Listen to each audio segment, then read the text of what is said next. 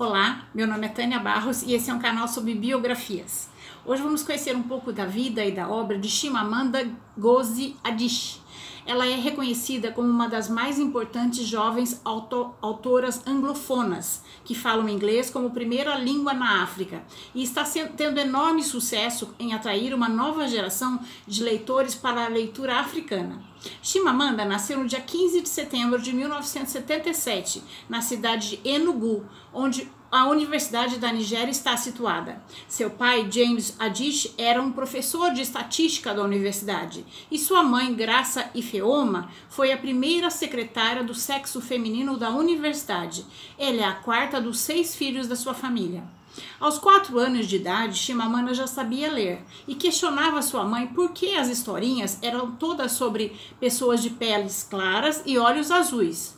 Por que não tinham historinhas de meninas com pele cor de chocolate e cabelos que não davam para fazer rabo de cavalo como ela? Chimamanda passou a infância e a adolescência na cidade universidade de Nisuka, no sudeste da Nigéria.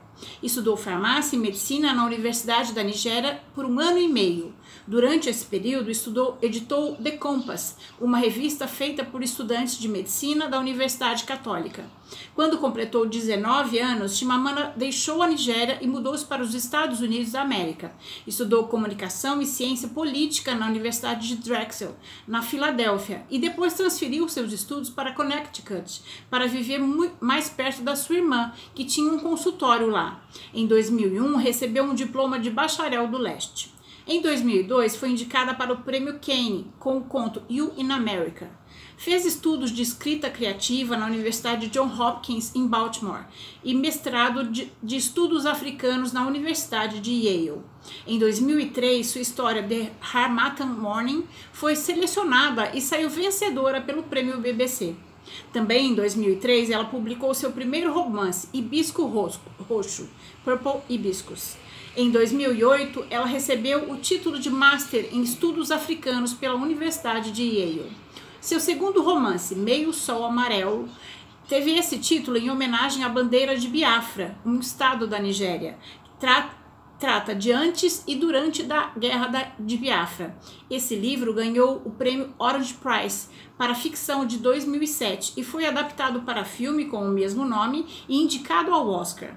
A Guerra de Biafra foi um dos eventos mais dramáticos e comoventes da África. Chocou o mundo com suas imagens marcantes de adultos e crianças em estado de extrema subnutrição, ou simplesmente mortas. A província de Biafra era muito rica em petróleo, por isso o governo não aceitou sua separação. Isso resultou numa guerra civil que durou de 1967 a 1970. Morreram aproximadamente um milhão de pessoas. Biafra se rendeu e foi anexada novamente ao território da Nigéria. Desde o fim da Guerra Civil, o país vem sendo governado por militares e a administração pública é dominada por corrupção. Em 2009, ela falou no TED sobre o perigo das histórias únicas. Em 2010, Chimamanda Adichie entrou para, o, para a lista dos 20 autores de ficção mais influentes com menos de 40 anos. Em 2011, foi premiada com uma bolsa pelo Instituto Radcliffe de Estudos Avançados da Universidade de Harvard, que durou até 2012. Em 2012, Chimamanda realizou uma palestra feminista no TED, com o título Todos nós deveríamos ser feministas. Parte desse discurso foi incorporado em 2013 na música Flawless, da cantora americana Beyoncé, e ganhou com isso muita notoriedade. Ela compartilhou sua experiência de uma feminista africana e sua visão sobre a construção de gênero e sexualidade. Ela disse: Eu estou com raiva.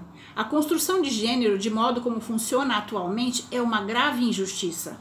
Todos nós deveríamos estar com raiva. Esse sentimento, a raiva, é importante historicamente para as transformações sociais positivas. Mas, além de estar com raiva, eu também estou esperançosa, porque eu acredito profundamente na habilidade dos humanos de se reinventarem e se tornarem melhores.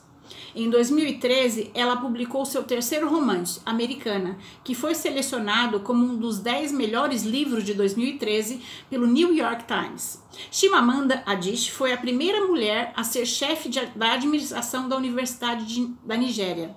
Hoje, ela vive ela divide seu tempo entre a Nigéria, onde ensina oficinas de escrita, e os Estados Unidos. A melhor coisa que pode nos acontecer é convivermos com pessoas melhores do que nós. Elas nos puxam para cima, nos ajudam a exteriorizar o melhor que há em nós. É o caso dessa moça, Shimamanda, é jovem, bonita, inteligente e está dedicando a sua vida para melhorar a vida das mulheres do seu país. Ela é um exemplo e merece ser homenageada. Essa é a nossa história de hoje. Eu espero ter contribuído para que seu dia tenha momentos agradáveis. Se você gostou, deixe seu joinha, se inscreva no canal para conhecer as próximas histórias, conheça as histórias que já tem no canal. O canal Biografias traz novos vídeos todos os dias, de segunda a sexta-feira, às 19 horas. E aos sábados, às 16 horas, o vídeo mais pedido nos comentários. Até a próxima história.